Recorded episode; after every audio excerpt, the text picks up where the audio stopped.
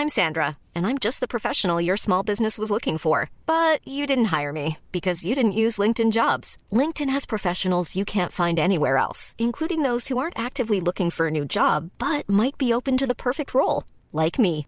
In a given month, over 70% of LinkedIn users don't visit other leading job sites. So if you're not looking on LinkedIn, you'll miss out on great candidates like Sandra. Start hiring professionals like a professional. Post your free job on linkedin.com/people today.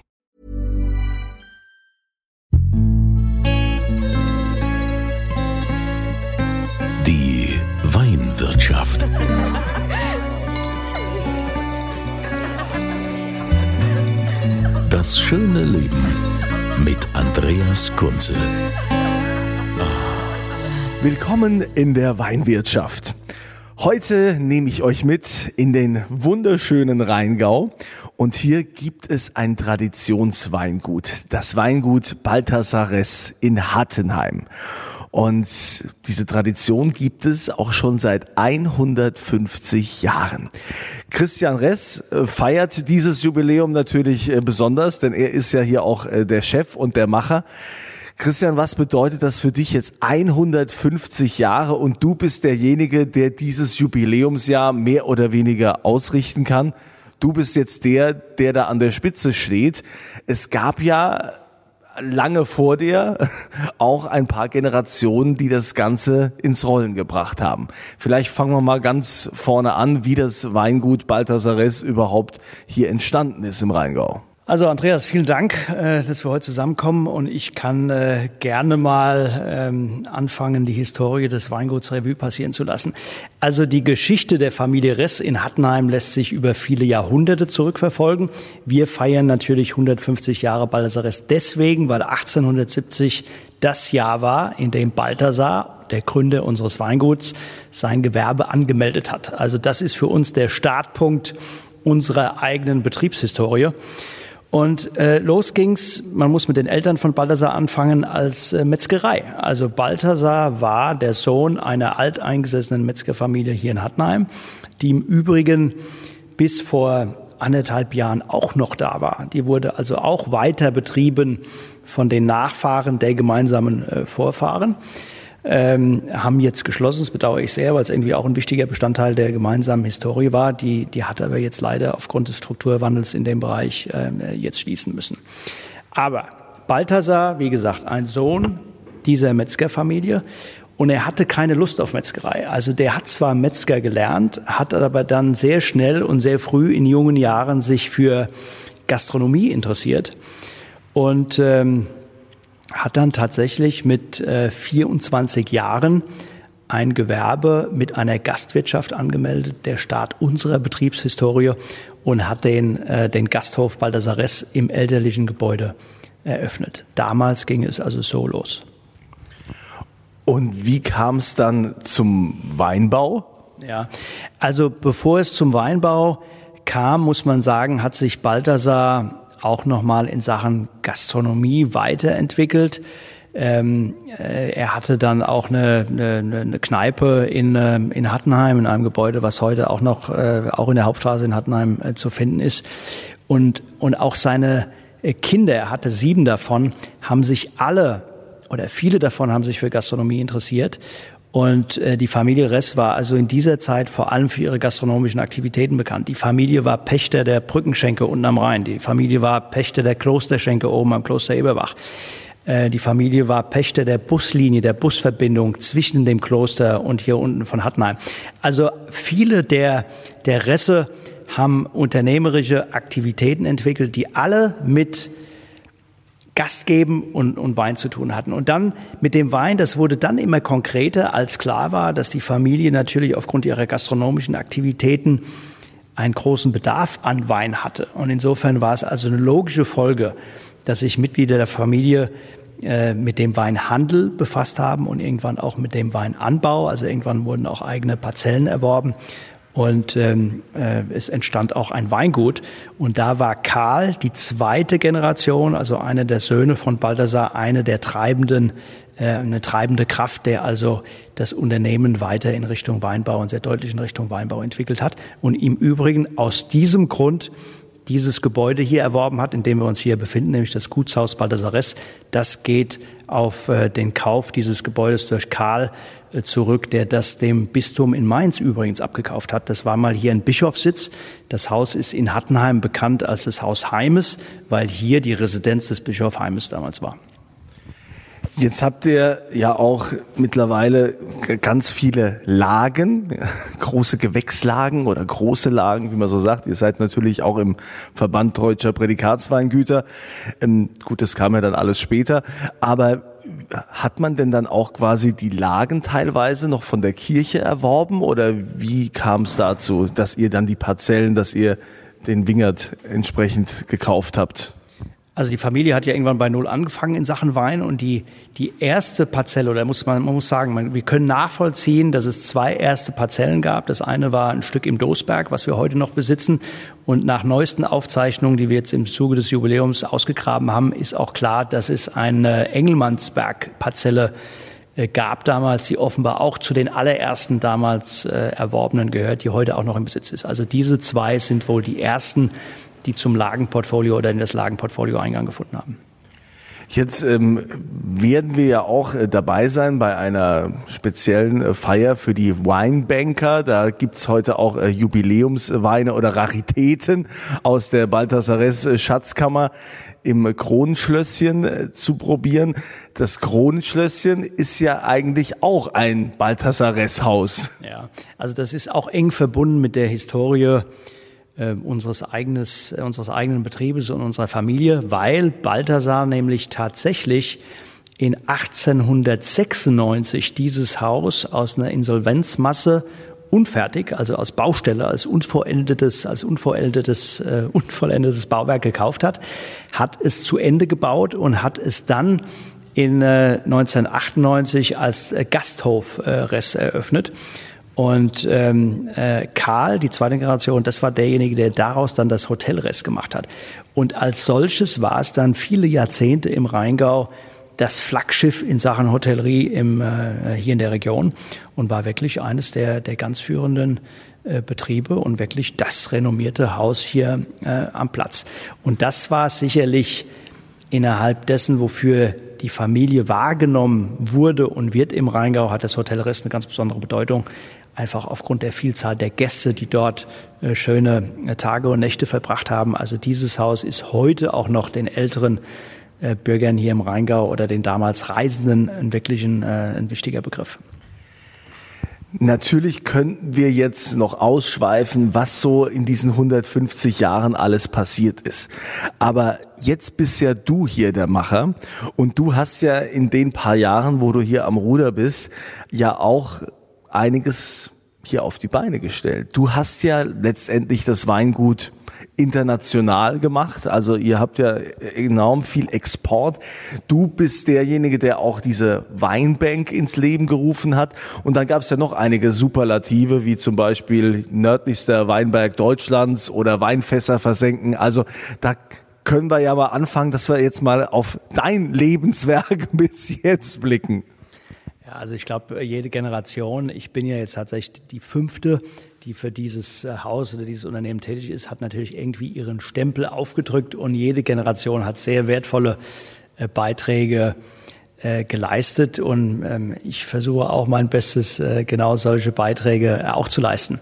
Zur Internationalisierung muss ich aber ganz klar sagen, dass mein Vater derjenige war, der auch als Pionier hier in der Rheingauer Weinbranche in Sachen Export galt, weil er das zu einer Zeit begonnen hat, wo es also noch sehr ungewöhnlich war. Dass heute Weingüter im Ausland vertreten sind, ist fast üblich. Das ist nichts Besonderes mehr heute. Als mein Vater allerdings äh, den, ähm, äh, den Betrieb von, von seinem Vater, von meinem Großvater übernommen hat in den 70ern, war er in dieser Sache wirklich Pionier. Er ist, äh, er hat Nordamerika aufgebaut als, ähm, als Absatzmarkt für uns, ähm, hat in Japan auch angefangen in den 70er Jahren. Und das war zu einer Zeit, wo das wirklich ungewöhnlich war. Also er hat damit angefangen.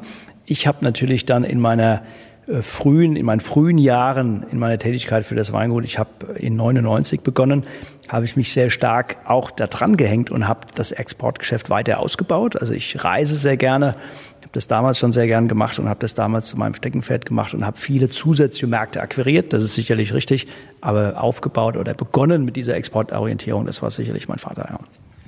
Wo sind denn so die Länder, was sind denn so die größten Exportländer, die ihr habt?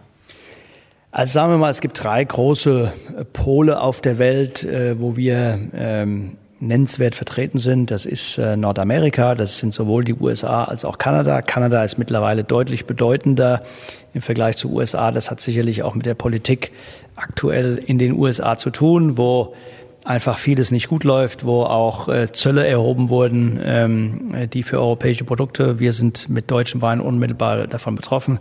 Äh, das haben wir alles der Trump-Regierung äh, zu verdanken, so dass das für uns nicht attraktiver geworden ist, dieser Markt. Also das ist wirklich äh, ganz, ganz schwierig. Kanada umso bedeutender geworden in Nordamerika, ein sehr, sehr wichtiger Markt für uns. Was dann auch noch wichtig ist, der zweite Pol, würde ich sagen, Skandinavien, insbesondere äh, beeinflusst durch Norwegen personenmäßig ein kleiner Markt. Es sind ja nur fünf Millionen Einwohner, die aber offenbar naja, einen großen Durst nach deutschen äh, Rieslingen haben und natürlich auch die Kaufkraft haben. Das ist einfach ein Land, das mit großer Kaufkraft ausgestattet ist, aber auch tatsächlich mit der Liebe zum deutschen Riesling. Ähm, und das ist natürlich eine super Chance für uns. Und der dritte Pol sind asiatische Märkte, Südostasien. Äh, China gehört natürlich auch mit wachsender Bedeutung dazu. Äh, China war lange natürlich ein etwas in Sachen Wein noch unterentwickelter Markt. Ähm, äh, die haben aber sehr, sehr schnell aufgeholt, wie in vielen Bereichen und auch in Sachen Weinkultur aufgeholt, so dass das Interesse dort auch nach Weißwein mittlerweile deutlich steigt. Das war vor zehn Jahren faktisch ausschließlich von Rotweinen geprägt. Mittlerweile wird auch Weiß getrunken. Ähm, interessanterweise ist Wein übrigens dort ein Frauending. Also Männer trinken kaum Wein, sondern das tun eben die, äh, die Frauen, insbesondere wenn es um Weißwein geht. Also die chinesischen Frauen sind ein wichtiger Markt für uns äh, aktuell. Und äh, aber auch Märkte wie, äh, wie Thailand, äh, äh wie, äh, wie Japan nach wie vor, äh, Hongkong natürlich. Ähm, äh, das sind alles äh, Märkte dort, die für uns, äh, für uns interessant sind. Singapur nicht zu vergessen, Singapur ganz, ganz wichtig seit langer Zeit. Und äh, das sind so die drei großen Pole. Aber ich muss auch sagen, wir sind auch, wir haben uns auch eine Position erarbeitet in ähm, in so Luxus-Tourismus-Destinationen.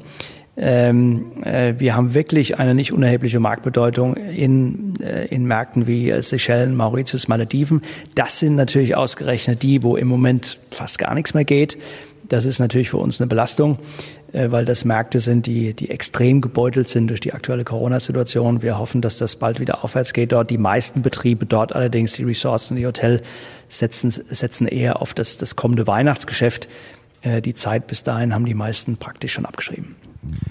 Balthasar aus Hattenheim im Rheingau, international angesehen, große Nachfrage.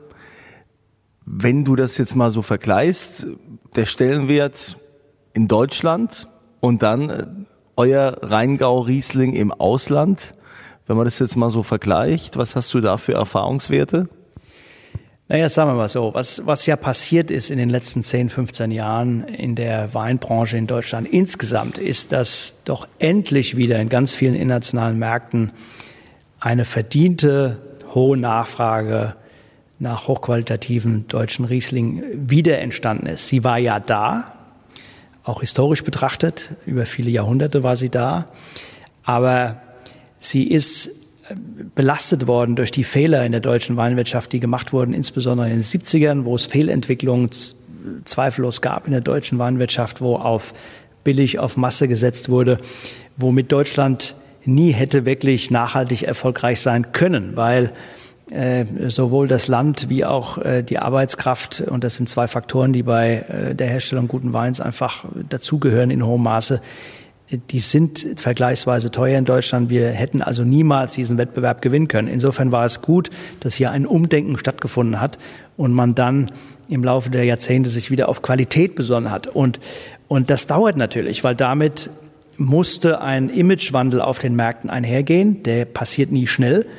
Ähm, und das war viel nachhaltige Arbeit, die notwendig war, von allen Betrieben, äh, die äh, in die richtige Richtung gegangen und gedacht äh, haben, in die richtige Richtung gegangen sind und gedacht haben. Und das war eine gemeinsame Anstrengung, die wir aber geschafft haben. Und die hat zu dieser Renaissance deutscher Weine, insbesondere deutscher Rieslinge, auf vielen wichtigen Märkten geführt, von denen wir endlich heute jetzt profitieren. Und heute, das kann man nicht anders sagen, gibt es eine sehr, sehr große Nachfrage nach diesen Weinen in bestimmten Märkten, äh, glücklicherweise. Das sind doch auch gute Nachrichten, ne? jetzt zum 150-Jährigen. Wenn man jetzt, wir haben vorhin ja schon erzählt, was so die Generation, die das Ganze aufgebaut hat, ähm, wie das so entstanden ist, das Weingut Balthasares. Aber ähm, du bist, wie gesagt, jetzt am Ruder und du hast ja auch, sagen wir mal, ein gutes Marketinghändchen. Du hast ja also auch viele Akzente gesetzt was sich so gar keiner getraut hätte. Wenn wir also alleine jetzt mal den nördlichsten Weinberg Deutschlands nehmen, was war das für eine Aktion? Naja, das war einfach eine, eine interessante Chance, ähm, die, wir, die wir ergriffen haben, wo wir zugepackt haben. Ähm, das war aber in dem Sinne jetzt gar nicht unsere Idee, sondern die Idee hatte, wir haben sie, wir haben sie am Schopfe gepackt, aber die Idee hatte der damalige Ministerpräsident von Schleswig-Holstein, äh, das war Carstensen damals, der sich in den Kopf gesetzt hatte, Weinbau in sein Bundesland zu holen. Es gab bis dahin keinen Weinbau in Schleswig-Holstein, so Carstensen wollte das. Und ähm, äh, wie manche äh, Zuhörer vielleicht wissen, ist es so, dass Weinbau eine genehmigungspflichtige Kultur ist. Also das kann man nicht einfach so tun. Das ist genehmigungspflichtig. Man braucht dafür Anbaurechte, zumindest ab dem hundertsten Rebstock. Also jeder darf 99 Rebstöcke im Garten haben. Ab dem hundertsten begehst du eine Ordnungswidrigkeit, wenn du keine Anbaurechte hast. So, es gab keine Anbaurechte, die frei verfügbar waren ähm, äh, über die EU, die das also in einem Verfahren vergibt. Und so hat sich Carstensen hilfesuchend an Kurt Beck, den damaligen Ministerpräsident von Rheinland-Pfalz, gewandt von dem er wusste, dass er also einen Überschuss, also nicht in Anspruch genommene Anbaurechte für Rheinland-Pfalz hat. Und dann haben die irgendwie einen Deal gemacht. Kurt Beck hat ihnen dann zehn Hektar überschrieben.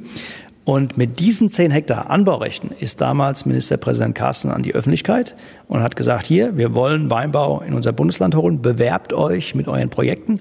Die Rechte wurden nicht versteigert gegen Geld, sondern es war ein reiner qualitativer Wettbewerb. Man musste sich also äh, mit einer Beschreibung seines Projekts bewerben und als ähm, veröffentlichte Kriterien äh, galten eben nachhaltige, äh, qualitativ hochwertige äh, Projekte.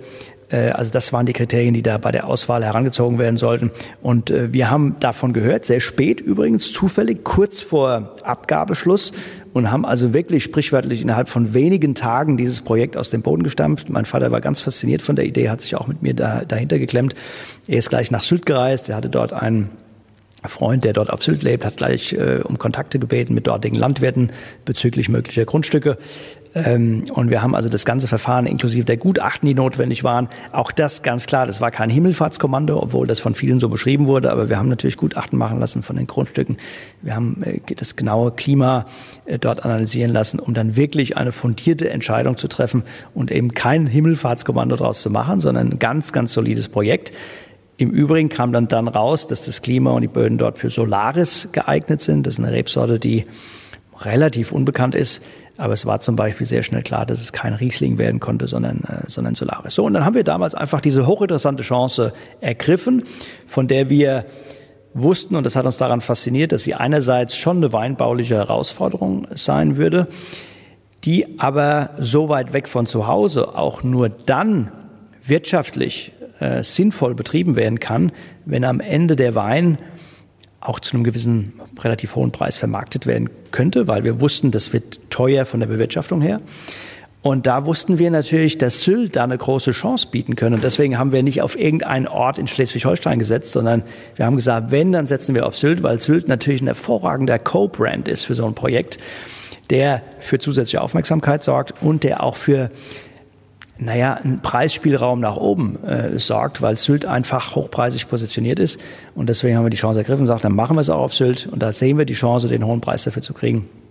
Und so ist es dann auch äh, aufgegangen. Und so haben wir dann in 2009 dann diesen Weinberg unter großer Anteilnahme der Presse äh, gepflanzt. Ähm, und äh, war eine riesen Gaudi, haben vier Tage dort oben gearbeitet mit ein paar Mann und haben am letzten Tag dann schön äh, Empfang gemacht mit der Lokalprominenz auf Sylt. Und es war, war ein sehr schöner, sehr schöner Tag. Also nur eines von vielen Beispielen, was du schon gemacht hast. Hast ja auch in einem See mal Weinfässer versenkt und aber eines der, glaube ich, bahnbrechendsten äh, Innovationen oder Ideen, Projekte letztendlich ist ja auch die Weinbank, kann man sagen.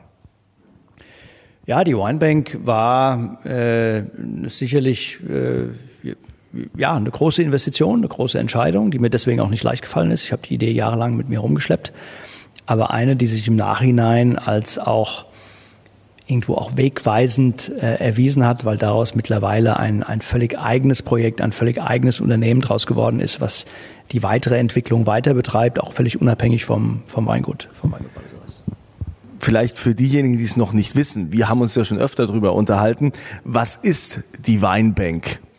Also die Winebank ist etwas, was es so tatsächlich bisher in Deutschland und in vielen anderen Ländern noch nicht gab. Das ist nämlich zunächst mal ein Lagerort für Weine, wo man in einem historischen Weinkeller in perfekten klimatischen äh, Bedingungen seine Weine einlagern kann, in ein Fach, das man anmietet, das man bekommt, indem man dort Mitglied wird.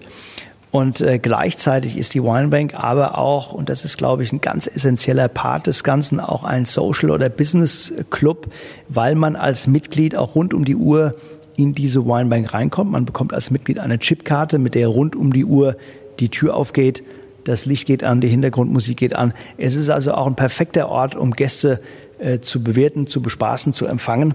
Es gibt einen äh, riesigen repräsentativen Aspekt, weil logischerweise macht das einfach was her, wenn man Gäste überraschend zu jeder Tages- und Nachtzeit, insbesondere vielleicht zur Nachtzeit nach einem schönen Dinner, überraschend zu einem Absacker, zu einer letzten Flasche Wein des Abends in so eine Winebank führen kann.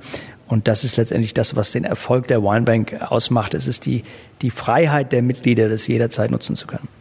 Und diese Weinbank, äh, ursprünglich ist ja hier in Hattenheim, neben dem Gutshaus im, im Keller, ähm, da, die ist ja dann äh, mittlerweile dann auch international geworden. Also es ist tatsächlich so, dass das zunächst gestartet ist als Projekt des eigenen Weinguts in dem historischen Gewölbekeller des eigenen Weinguts Baldasares hier in Hattenheim. Aber insgeheim hatte ich immer im Hinterkopf den Traum daraus auch ein Netzwerk mehrerer Filialen, mehrerer Locations zu machen, die dann alle mit der gleichen Chipkarte äh, zugänglich sein würden. Das war insgeheim immer so mein, äh, mein Traum. Aber dafür galt es zunächst mal, diesen ersten Standort Winebank Rheingau zum Erfolg zu bringen. Das ist glücklicherweise, als ich äh, in 2009 an Nikolaus eröffnet äh, habe, ist es relativ schnell eingetreten. Ich bin natürlich mit viel Erfolgsdruck gestartet. Ich habe viel Geld mir dort geliehen, auch für dieses Projekt. Und ähm, ähm, ja, es bestand einfach der Druck, das auch zum Erfolg machen zu müssen.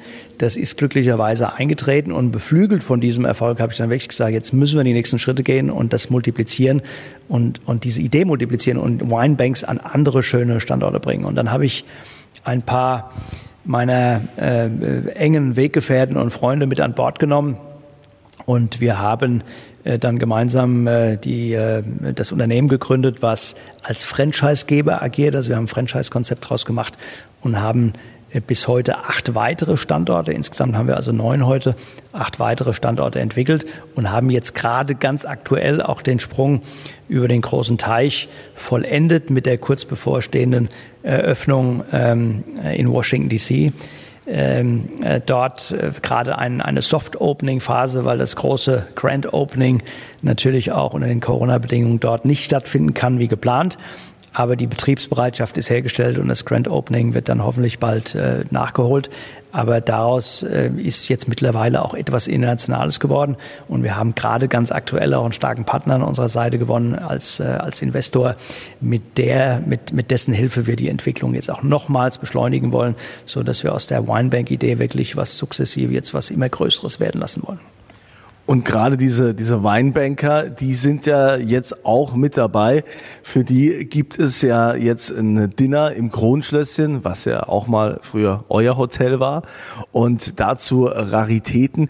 Wir haben jetzt ganz am Anfang das mal bewusst weggelassen zu fragen, wie viel Hektar hat eigentlich Baltasares mittlerweile und was sind so die Lagen, die ihr bewirtschaftet. Das wollen wir also wenn schon noch hier nachreichen. Gut, das äh, gehört äh, zu den paar äh, Eckdaten, die jeder gerne wissen will. Also wir, wir gehören zu den großen Familienbetrieben im Rheingau mit 50 Hektar Anbaufläche. Das ist ähm, relativ groß, gerade in der Konstellation, die wir ja nach wie vor haben. Es befindet sich nämlich nach wie vor zu 100 Prozent im Familieneigentum und wird durch ein Mitglied der Familie geführt. Ich stelle das immer gern heraus, weil diese Kombination aus meiner Sicht schon Bedeutung hat, auch für denjenigen, der mit uns arbeitet. Also wer mit uns arbeitet, weiß, wenn er mit mir redet, der redet mit dem, äh, mit dem Entscheider, der gleichzeitig auch der Eigentümer ist.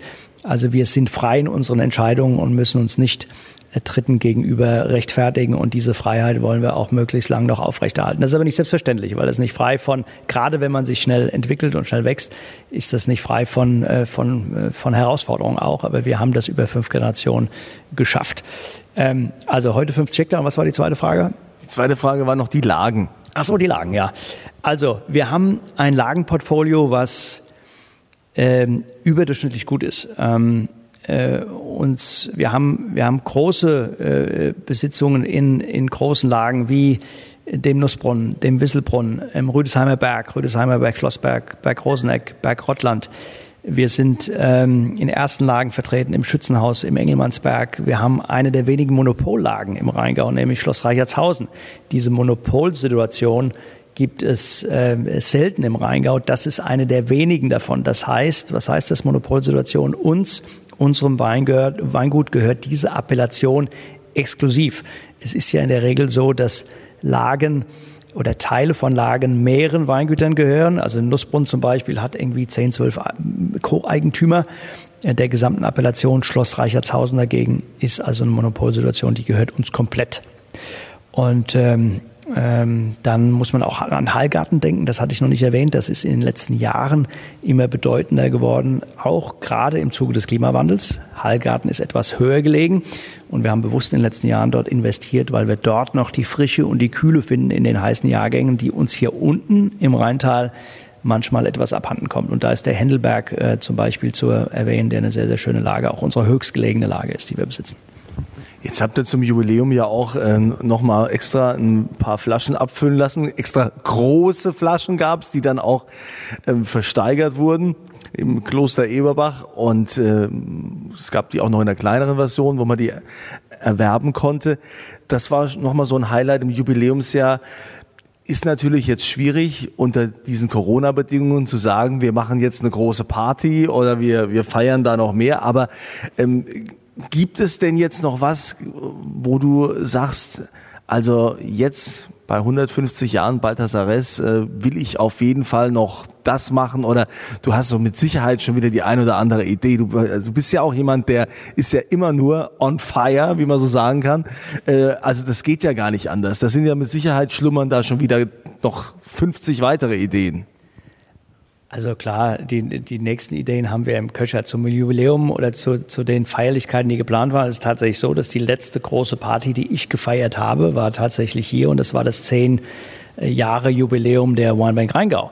Das haben wir also noch an Nikolaus ähm, äh, 2019 äh, gefeiert, äh, zehn Jahre nach der Eröffnung der Weinbank. Das war die letzte große Party hier. Und danach wurde es ja schon absehbar dünn, weil für uns die Krise auch schon relativ früh spürbar war, aufgrund unserer äh, aufgrund der Bedeutung der asiatischen Märkte für uns haben wir also schon sehr früh gemerkt, dass sich da was, äh, was auftut. Und dann ist natürlich sehr schnell klar gewesen, dass die großen Dinge, die wir vorhatten in diesem Jubiläumsjahr für Baldasares, nicht möglich sein würden. Also natürlich hätte ein großes Jubiläumsfest stattgefunden mit Gästen aus der ganzen Welt, auch wo wir unsere Importeure aus der ganzen Welt eingeladen hätten, die sich auch alle schon darauf gefreut haben. Aber das erschien sehr schnell als nicht mehr realisierbar, zumindest nicht auf eine Art und Weise, die allen Freude bereitet hätte. Und deswegen haben wir das alles zunächst mal auf nächstes Jahr verschoben. Wir alle hoffen, dass das nächstes Jahr möglicherweise überwunden sein könnte. Wir wissen es alles nicht. Im Zweifel wird es dann nochmal um ein Jahr verschoben. Wir werden es nachholen, so viel sei versprochen. Aber die Unsicherheit zwingt uns dazu, uns im Moment noch nicht ähm, äh, festzulegen, leider. Ja, und es war vieles geplant. Also wir wären mit unseren Mitarbeitern verreist. Wir hätten ein großes Fest hier für unsere Kunden, für alle Weggefährten, für alle Mitstreiter äh, gefeiert. Vieles, vieles war geplant, was jetzt alles verschoben wird. Zum Schluss noch die Frage, wohin geht noch die Reise? Wie geht's weiter? Was ist deine Vision für den Rheingau-Wein hier in Deutschland, für das Weingut Balthasares? Wie soll der Wein in Zukunft noch mehr wahrgenommen werden? Also unser Slogan ist ja feine Weine, feine Momente und das beschreibt, glaube ich, ganz gut, wofür wir stehen. Wir stehen einerseits natürlich für hervorragende Weine und das sind Rieslinge und Pinot Noirs aus dem Rheingau, aber nicht nur für die Weine, sondern eben auch für die feinen Momente, also auch für, für das Drumherum, also für die tollen Locations, wo man äh, die Weine genießen kann, für die tollen Anlässe, die wir möglicherweise bieten, um diese Weine äh, zu genießen. Und diesbezüglich, so viel kann ich versprechen, wird es natürlich äh, weitergehen. Also wir haben ja in den letzten Jahren zwei äh, tolle Weinbars eröffnet. Äh, das also, das geht in die Richtung der, der feinen Momente, weil wir dort eben die Umgebung schaffen, um die feinen Weine äh, wertschätzen zu können. Davon gibt es zwei. Möglicherweise gibt es ja davon irgendwann mehr. Wir haben eine, eine Suite eröffnet, in der die Gäste auf Balthasar-Restniveau äh, übernachten können. Wir haben ein Gästehaus jetzt vor wenigen Wochen erst in Betrieb genommen, wo äh, Balthasar-Rest-Gäste und, und Kunden auch dort in, in, in, in größerer Personenzahl. Wir haben dort Platz für sechs äh, Personen in, in der Familie eine, äh, äh eine Nacht oder auch eine, eine ganze Ferienwoche bei uns verbringen können. Also wir wollen auch mit diesen Veranstaltungsräumen, in denen wir uns hier befinden, die aufwendig saniert wurden, natürlich auch wieder die feinen Momente haben. Auch das ist im Moment sehr reduziert, aber all das wird wieder weitergehen und dann werden wir das sukzessive in diese Richtung weiterentwickeln. Und ich glaube, eine ganz wichtige Sache, äh, darüber haben wir nämlich noch gar nicht äh, gesprochen, war ja die Entscheidung, aus Baldasares einen Ökobetrieb zu machen. Das ist eine der sicherlich wichtigen Entscheidungen, auch die ich in meiner beruflichen Laufbahn getroffen habe. Und das ist ein Weg, der jetzt gerade eingeschlagen ist ähm, und den es jetzt gilt, in den nächsten Jahren gemeinsam mit meinem Team auch weiter, weiter zu gehen und, ähm, äh, und ständig zu perfektionieren. Christian Ress von Balthasar Ress hier im Rheingau in Hattenheim zum 150-jährigen Jubiläum. Also wir haben gesagt, es wird auf jeden Fall noch nachgefeiert werden. Und äh, für diejenigen unter euch, die jetzt hier wie immer diesen Podcast äh, gerne hören und abonniert haben, gibt es natürlich auch wieder was zu gewinnen. Und jetzt gibt es natürlich auch was vom Weingut Balthasares. Ihr geht auf podcast.kunze.tv, dort gibt es dieses Formular und dann bitte die Antwort auf die aktuelle Frage im Podcast. Und die aktuelle Frage wäre, wo befindet sich das, Bal das Weingut Balthasares im Rheingau? In welchem Ort? Das bitte eintragen, podcast.kunze.tv. Und der Christian Ress wird euch jetzt verraten, welchen Wein er da ausgesucht hat für euch. Also weil in diesem Podcast das äh, Jubiläum von Baldasares ein äh, großes äh, Thema war, haben wir uns überlegt, dann nehmen wir auch den Jubiläumswein, der also extra zum 150. gefüllt wurde. Und das ist ein Wein aus dem Österreicher Dosberg, weil das nämlich eine der Urparzellen ist, also eine der ersten Parzellen von Baldassar überhaupt. Und äh, den gibt's nur in großen Pullen. Das wird also eine Magnum sein, die eine Banderole äh, auf der Flasche äh, hat, wo die fünf Namen der fünf Generationen aufgeführt ist. Und das ist also wirklich ein limitiertes, äh, äh ein limitiertes Stück. Wurden nur 150 Flaschen gefüllt und der Gewinner kriegt eine von diesen 150 Magnums. Wow, also wenn ich nicht derjenige wäre, der diesen Podcast macht, ne, würde ich natürlich sofort mitmachen, würde ich auch gewinnen wollen. Also das ist natürlich äh, schon was Besonderes. Also lieber Christian, äh, wir sind sehr gespannt, ähm, äh, wie es hier weitergeht für die Zukunft. Euch alles Gute für die nächsten 150 Jahre. Und gleich werden wir natürlich rüber ins Kronschlösschen gehen, um dort den Weinbankers Table zum Jubiläumsjahr zu begehen mit einem Menü. Und da muss ich natürlich jetzt auch nochmal die Chefin fragen, Johanna Bechstedt. Äh, Johanna, die Geschichte von Balthasares ist ja, haben wir jetzt lange erörtert und 150 Jahre ist eine lange Zeit. Ihr im Kronschlösschen habt ja auch ein Jubiläum in diesem Jahr, 30 Jahre Kronschlösschen. In dieser Zeit, was verbindet euch mit Balthasares? Ja, zum einen natürlich erstmal die, äh, die Nähe. Also wir sind ja quasi einen Steinwurf entfernt, ähm, was es natürlich immer schön macht, weil wir deswegen auch ganz viele tolle Veranstaltungen ähm, miteinander machen. Natürlich nicht nur der äh, Distanz geschuldet, sondern auch ähm, einfach der langen Geschichte und unserer tiefen Verbundenheit. Ähm, ich freue mich auch, dass äh, mit dem Christian wir einen, einen tollen Partner haben. Wir beide verstehen uns sehr gut und ähm, nicht nur während des Gourmet-Festivals, sondern auch während des ganzen Jahres wir hier schöne Weinevents zusammen machen können. Und da hoffen wir auch in diesem Fall auf die nächsten 30 Jahre fürs Kronschlösschen und die nächsten 150 für Balthasares. Und äh, wie gesagt, es lohnt sich wirklich, äh, hier mal vorbeizuschauen, auch im Kronschlösschen. Es ist eine ganz tolle Atmosphäre. Man hat also direkt den Rhein hier gegenüber und äh, hat einen super schönen Park, äh, traumhaft angelegt. Und nicht zu vergessen, die Weinkarte im Kronschlösschen. Das ist, glaube ich, ja, ich, was heißt glaube ich? Ich bin mir ganz sicher, das ist die beste Weinkarte, die man hier äh, jenseits äh, von Rhein und Mosel irgendwo finden kann. Also die ist ausgezeichnet. Deshalb, das ist ein super Tipp, hier mal vorbeizuschauen. In diesem Sinne, euch eine schöne Zeit und wir hören uns das nächste Mal. In diesem Sinne, wie immer, volle Gläser.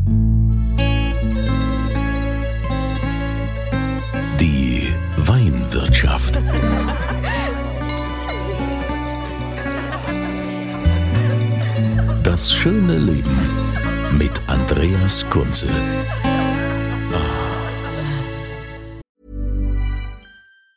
Hey, it's Danny Pellegrino from Everything Iconic. Ready to upgrade your style game without blowing your budget? Check out Quince. They've got all the good stuff shirts and polos, activewear, and fine leather goods, all at 50 to 80% less than other high end brands. And the best part? They're all about safe, ethical, and responsible manufacturing. Get that luxury vibe without the luxury price tag. Hit up quince.com slash upgrade for free shipping and 365 day returns on your next order. That's quince.com slash upgrade.